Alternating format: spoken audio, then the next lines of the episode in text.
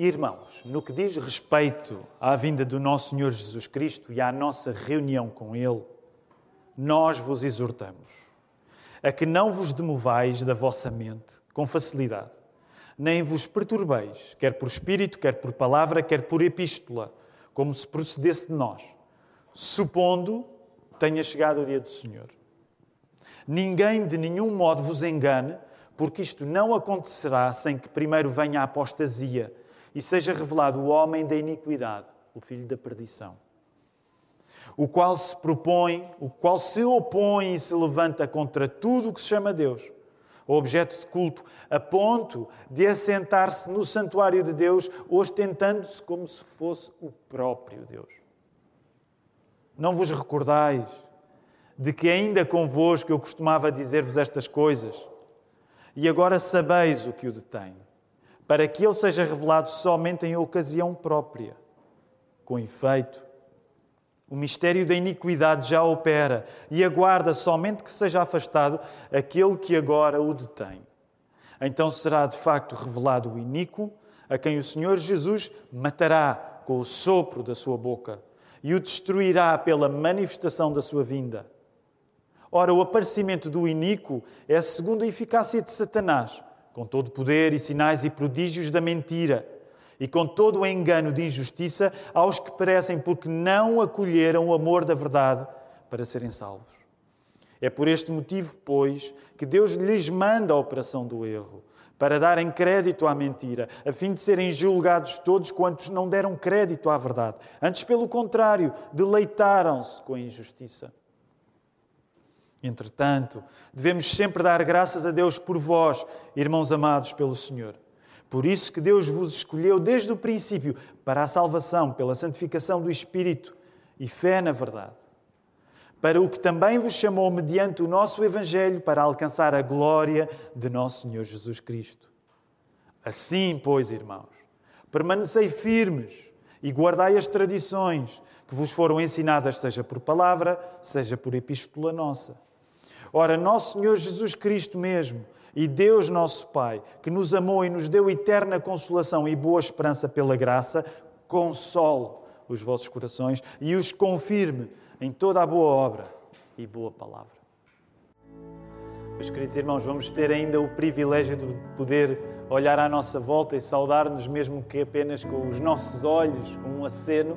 É tão bom nós podermos voltar a estar juntos, uh, podemos ficar sentados eu arriscaria até dizendo que num caso ou noutro se nota vestígios de alegria hoje. Vamos até à palavra, vamos até à palavra do Senhor. Eh, o sermão que vos quero pregar nesta manhã chama-se Atraídos pela confusão, mas cuidados pelo consolo. Atraídos pela confusão, mas cuidados pelo consolo. Se tivéssemos de resumir algumas coisas importantes acerca de onde estamos hoje, em 2021, em Portugal, mas não só, nós diríamos que talvez nunca comunicar tenha sido tão fácil como é hoje. Temos uma grande facilidade em comunicar e agora falo em comunicar em publicar os nossos pensamentos, as nossas opiniões e, e aquilo que temos para dizer poder chegar a um número muito maior do que no passado era possível. E neste ambiente, o mais fácil, quando comunicar é muito acessível, é haver muita confusão. Haver muita confusão. Por isso mesmo, o nosso ambiente hoje em 2021, com tanta comunicação, e pensamos na internet, nas redes sociais, tanta coisa, é tornar popular a necessidade de, no meio de tanta confusão, perceber o que é do que não é, perceber a verdade das fake news, ter polígrafos para saber se a informação que nós estamos a receber tão facilmente corresponde à realidade. Esse é um pouco o nosso contexto. É tão fácil comunicar e é muito mais fácil ficar confuso no meio de tanta comunicação. Ora, com todas as diferenças que existem, entre 2021 e a Grécia de há dois mil anos, há uma grande semelhança que nós encontramos no texto bíblico que acabámos de ler e que justifica que o apóstolo Paulo tivesse de levar tão a sério a confusão dos Tessalonicenses para lhes dar mais do que essa confusão. E hoje este é o nosso assunto, ao termos a palavra de Deus aberta para nós. Porque o que resolve toda esta possibilidade de confusão nem é tanto o modo como nós nos posicionamos, comunicando mais assim ou comunicando mais assado. O que resolve todas as confusões que hoje são tão facilmente parte da nossa vida é Cristo, através do seu consolo. E portanto eu gostava que nesta manhã, ao prepararmos-nos para recebermos a palavra do Senhor, nós já começámos a receber desde o início deste serviço de culto, mas nesta hora da mensagem, que tu pudesses considerar isto: que quando a confusão é muito fácil, porque a comunicação é muito acessível, nós precisamos do consolo de Cristo. É isto que vai resolver o problema. E é por isso que nesta hora, uma vez mais, vamos interceder, vamos orar, vamos pedir a Deus que Ele cumpra o propósito de que a Sua palavra não volte para Ele vazia, pelo contrário, que ela tenha fruto na nossa vida nesta hora. Vamos orar. Deus Pai, é reconhecendo já isto, que está patente na Tua palavra,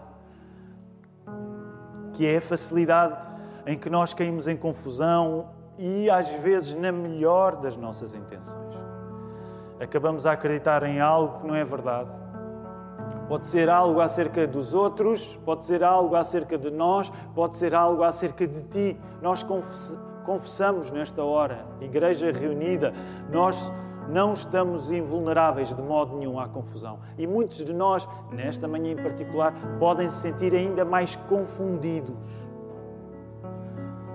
Ó oh, Senhor, o meu papel ao pregar a palavra não é aumentar o barulho, a opinião, a comunicação que já é tanta, ó oh, Senhor, mas é trazer o consolo de Cristo para cada um. E é isso que eu te peço que tu me ajudes a fazer ao pregar este texto. Ó oh, Senhor, que a tua palavra esteja a trazer esta confiança no meio da confusão, para que no final nós estejamos mais alimentados da tua palavra, satisfeitos por estarmos hoje com os nossos queridos irmãos enquanto igreja, foi isto que tu planeaste para nós vivermos. Ó Senhor, e que isso possa tornar a nossa fé mais forte. É isso que nós te queremos pedir nesta hora, no nome do nosso Senhor Jesus, que nós amamos. Amém. Vamos voltar até à palavra. Quero convidar-vos a poderem percorrer com os vossos olhos o capítulo 2 que nós temos à frente. Nós temos ainda a ceia do Senhor para tomar. e vamos começar pelo facto de que, no meio do assunto dos últimos acontecimentos, Paulo precisa de avisar os Tessalonicenses para que não se deixem enganar. Então, vimos isso na semana passada. O pastor Diego pregou no primeiro capítulo. E, à semelhança da primeira carta, nós vemos que um dos assuntos mais vivos quando Paulo escreve aos Tessalonicenses, é precisamente os assuntos do fim. Como é que vai ser o fim? Quando é que Jesus vem? Como é que isso vai acontecer? E Paulo está a falar para a gente que vive muito vivamente estas questões, e sempre que o assunto é o fim, o que não falta é fraude. Sempre que o assunto é fim, o que não falta é fraude. A confusão mais, a coisa mais fácil quando o assunto é o futuro é confusão. E é por isso que, se nós olharmos para o verso 2, nós vamos encontrar uh, palavras como não, não, não vos perturbeis. No verso 3, vamos encontrar a ideia de, do engano, porque havia um risco muito grande que os tessalonicenses estavam a passar, que era, ao quererem saber como é que as últimas coisas iam acontecer, quando é que Jesus Cristo vinha voltar. Lembram-se que o apóstolo Paulo tinha dito no capítulo 5 da primeira carta, no verso 2, que Jesus viria como um ladrão durante a noite. E havia quem, no contexto da circunstância dos Tessalonicenses, ouvindo estas palavras do apóstolo Paulo, estivesse angustiado por acreditar que eventualmente Jesus já tinha vindo como o ladrão durante a noite e que estas pessoas estavam a perder esse acontecimento da segunda vinda de Jesus.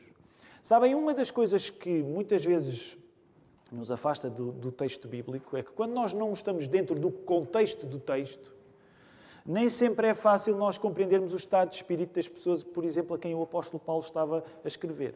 Alguns de vocês sabem que, para a grande maioria dos cristãos do primeiro século, e quando falamos no primeiro século, naturalmente falamos do primeiro século da era cristã, a grande maioria estava convicta de que Jesus voltaria ainda durante a vida deles.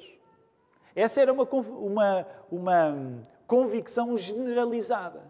Então, reparem, diante da possibilidade disso já ter acontecido e eles estarem a perder isso, isso era a maior angústia que um cristão poderia sentir. Ora, eu não sei se concordam comigo, mas quando nós pensamos em nós, cristãos, no século XXI, se calhar a nós faz-nos falta alguma da angústia que eles tinham. Porque muitas vezes para nós o mais fácil é nós acharmos, sim, sim, Cristo vai voltar, mas nós não vivemos com aquela urgência, com aquela certeza que habitava os cristãos de há dois mil anos. Então muitas vezes é difícil nós compreendermos a agitação que esta gente passava. Tenta por uns segundos colocar-te no lugar destes Tessalonicenses.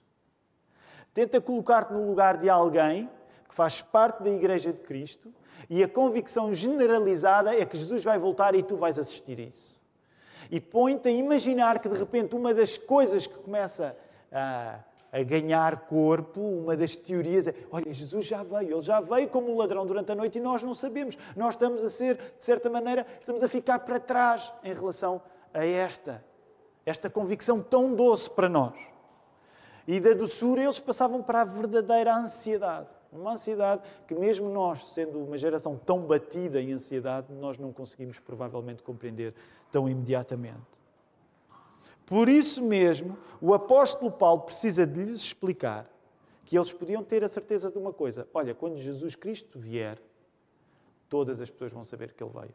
Porque este acontecimento da segunda vinda de Jesus será uma, uma escala cósmica. Será a coisa mais pública de que vocês podem imaginar. E tudo isto o apóstolo Paulo esclarece, por exemplo, quando passamos pelo verso 4, com um eco dos textos proféticos do Velho Testamento. E quando chegamos aqui, uma das coisas que é fundamental esta manhã, já falámos acerca disto, é nós próprios reconhecermos, ok, se este era o contexto dos Tessalonicenses, nós não temos nada a ganhar em hoje, hoje no século XXI, acharmos que somos imunes à confusão. Nós não somos imunes à confusão, pelo contrário. Para termos uma ideia eh, abrangente deste texto, vamos olhar para o capítulo 2, porque vamos dividi-lo em quatro passos, porque não estamos a ir a detalhe, eh, estamos a tratar das cartas. Se Deus quiser, teremos tratado estas cartas aos Tessalonicenses eh, na Páscoa, portanto, na Páscoa já teremos terminado. E gostava de resumir em quatro pontos o que está aqui a acontecer no capítulo 2. Primeiro ponto, nós encontramos sobretudo no verso 1 e no verso 2. É esta tal confusão que facilmente é o resultado natural de quando o fim é o assunto que nos fascina. Portanto, Tessalonicenses fascinados pelo assunto do fim e estão de facto no meio da confusão. Nos versos 3 até ao 6, nós sabemos que o melhor que nós esperamos o que é o melhor que nós esperamos? Jesus é o melhor que nós esperamos. O melhor que nós esperamos não vai acontecer sem que antes o pior seja evidente para todos. E que pior é esse? É o anticristo. Portanto, esta é uma das coisas que nós encontramos aí nesses versos. O melhor, o regresso de Jesus, não vai acontecer sem que antes o pior aconteça através do anticristo. Os versos 3 ao 6.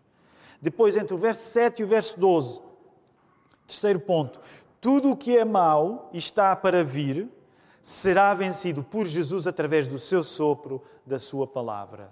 Jesus será quem vai julgar todos os que existem graças à Sua palavra. E todas as pessoas que existem, existem graças à Sua palavra, porque essa é uma das convicções mais distintas de um cristão. Tudo o que há, tudo o que existe, foi feito por intermédio do Verbo. É isso que o Evangelho de João uh, explica. Portanto, a nossa convicção é que todas as pessoas, tudo o que foi criado, foi criado pelo Verbo Jesus Cristo. Deus é Pai, Filho e Espírito Santo. Do Gênesis 1 ao João 1, lá, lá estão textos fundamentais para nós compreendermos. Portanto, a nossa convicção como cristão é que se tu existes, tu só existes graças ao Verbo, porque é o Verbo que cria tudo. Mesmo que tu te debatas com a fé, e a nossa igreja acolhe todas as pessoas que ainda não sabem se são cristãs e que lutam com Deus nesta sua convicção que pode ainda nem sequer ser uma convicção, és bem-vindo, porque uma igreja é um bom lugar para estar, mesmo quando nós ainda não queremos. Mas, mesmo que este seja o teu caso e tu não tenhas a certeza sequer da existência de Deus, eu quero que tu compreendas que para nós cristãos tu só existes precisamente como resultado de Jesus te ter criado. E por isso mesmo é que é interessante e revelador que seja através do Verbo, do, da sua, do seu fôlego, que Jesus vai destruir o anticristo. Tudo é criado pela sua boca, e a sua boca, neste caso através do seu fôlego, não é? Porque é uma das expressões que nós encontramos no Gênesis, para dar vida, o sopro da vida, e é assim que Jesus vai resolver o pior problema, neste caso, do anticristo. Quarto ponto é a atitude final que Paulo está a recomendar aos Tessalonicenses, que é uma atitude de consolo e de confirmação. E nós encontramos isso entre o verso 13 e 17, de firmeza diante de tudo aquilo que no fim é assustador, porque o fim é assustador, sem dúvida. Isto materializa-se em guardar tradições, no verso 15, em boa obra e boa palavra, no verso 17, que tem a ver com tem a ver não só com falar, mas com fazer.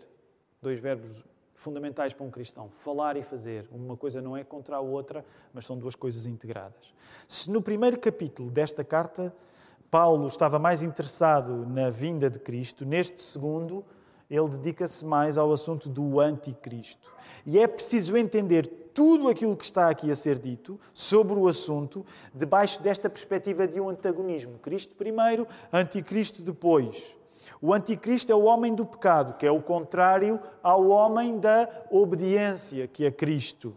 E o anticristo funciona mesmo como uma caricatura negativa de quem Jesus Cristo é.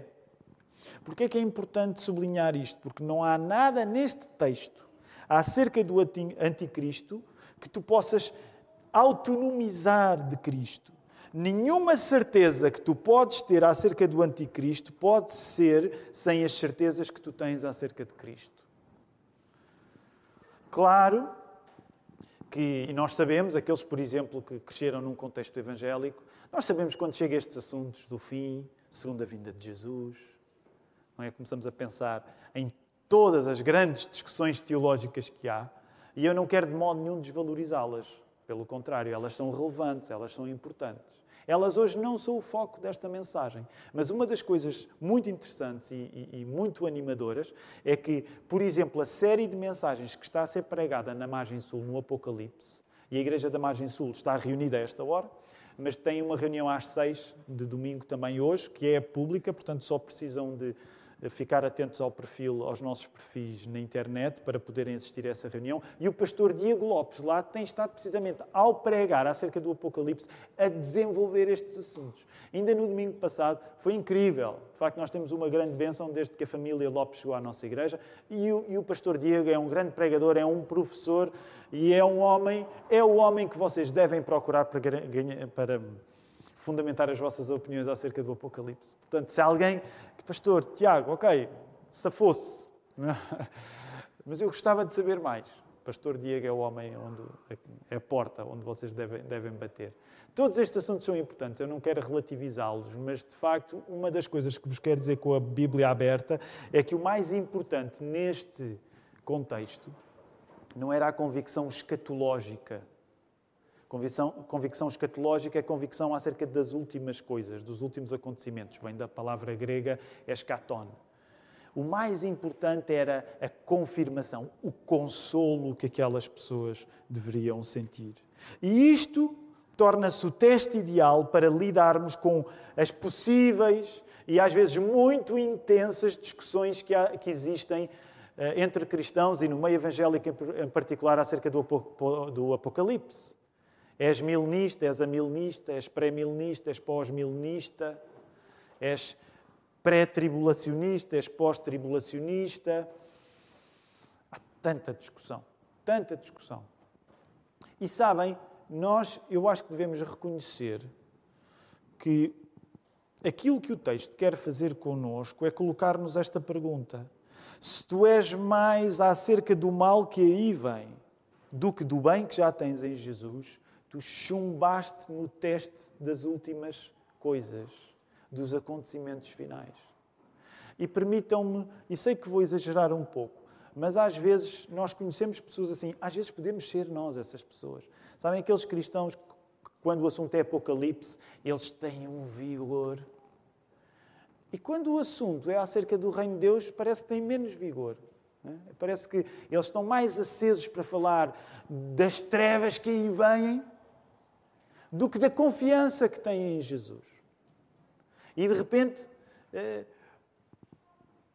nós ficamos a pensar: será que a verdadeira maturidade cristã é a maneira como eu defendo uma posição acerca do Apocalipse?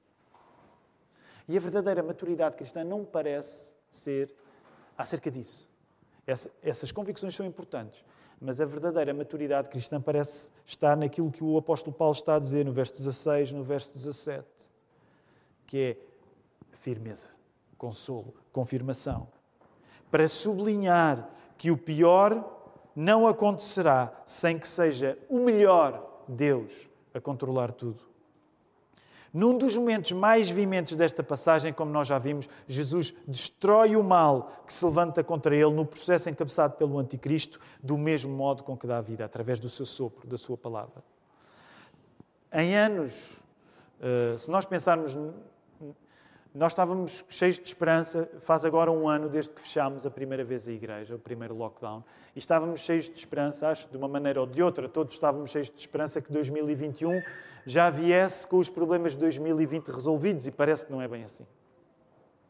E, e, e se nós pensarmos nisso, podemos dizer, acho que nunca vivemos uma época uh, que combinasse tão bem com cenários pós-apocalípticos.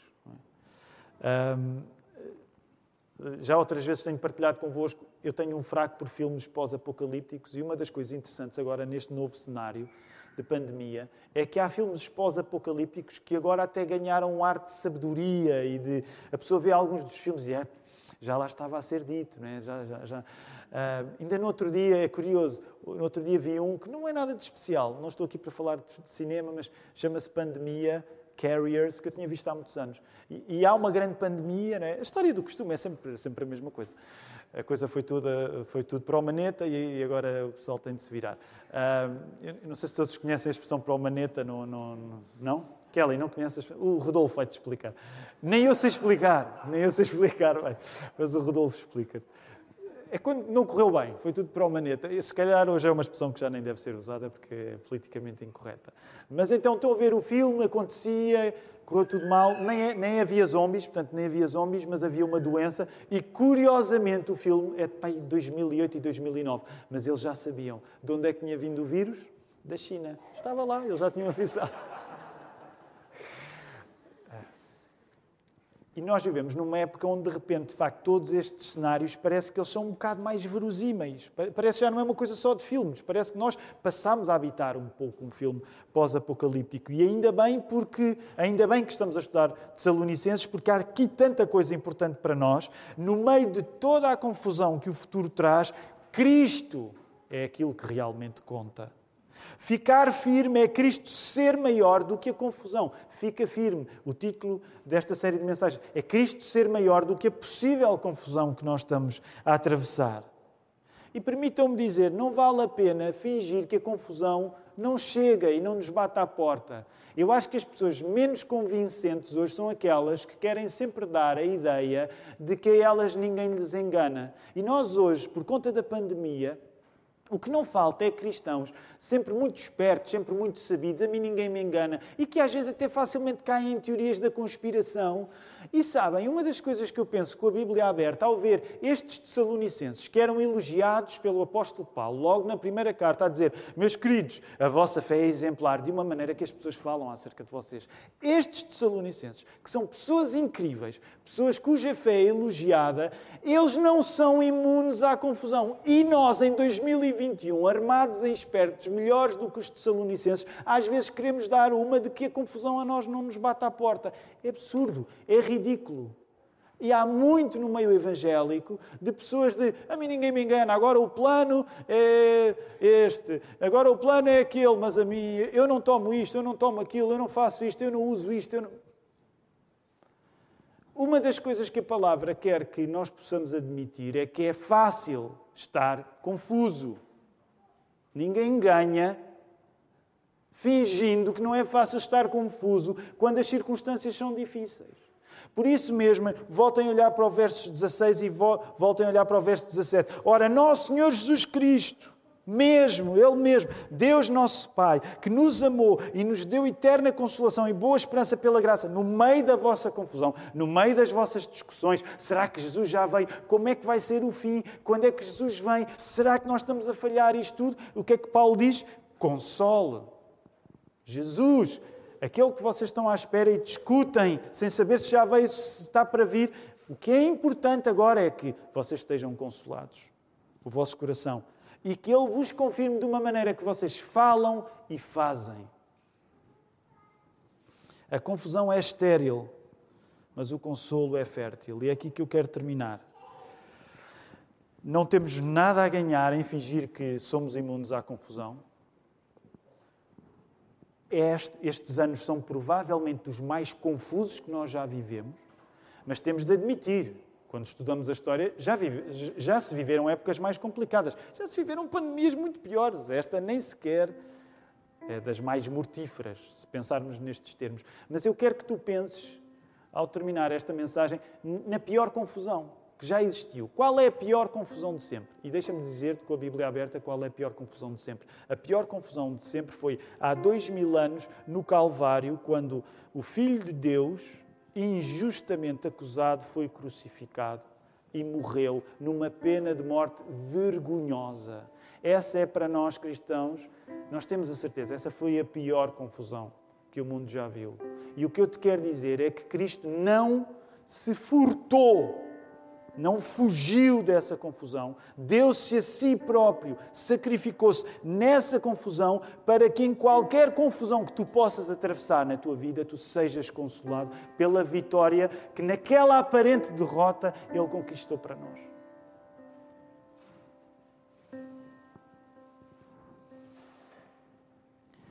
E é na pior confusão, é na cruz de Cristo, que nós podemos encontrar no meio das nossas próprias confusões, o consolo, a firmeza.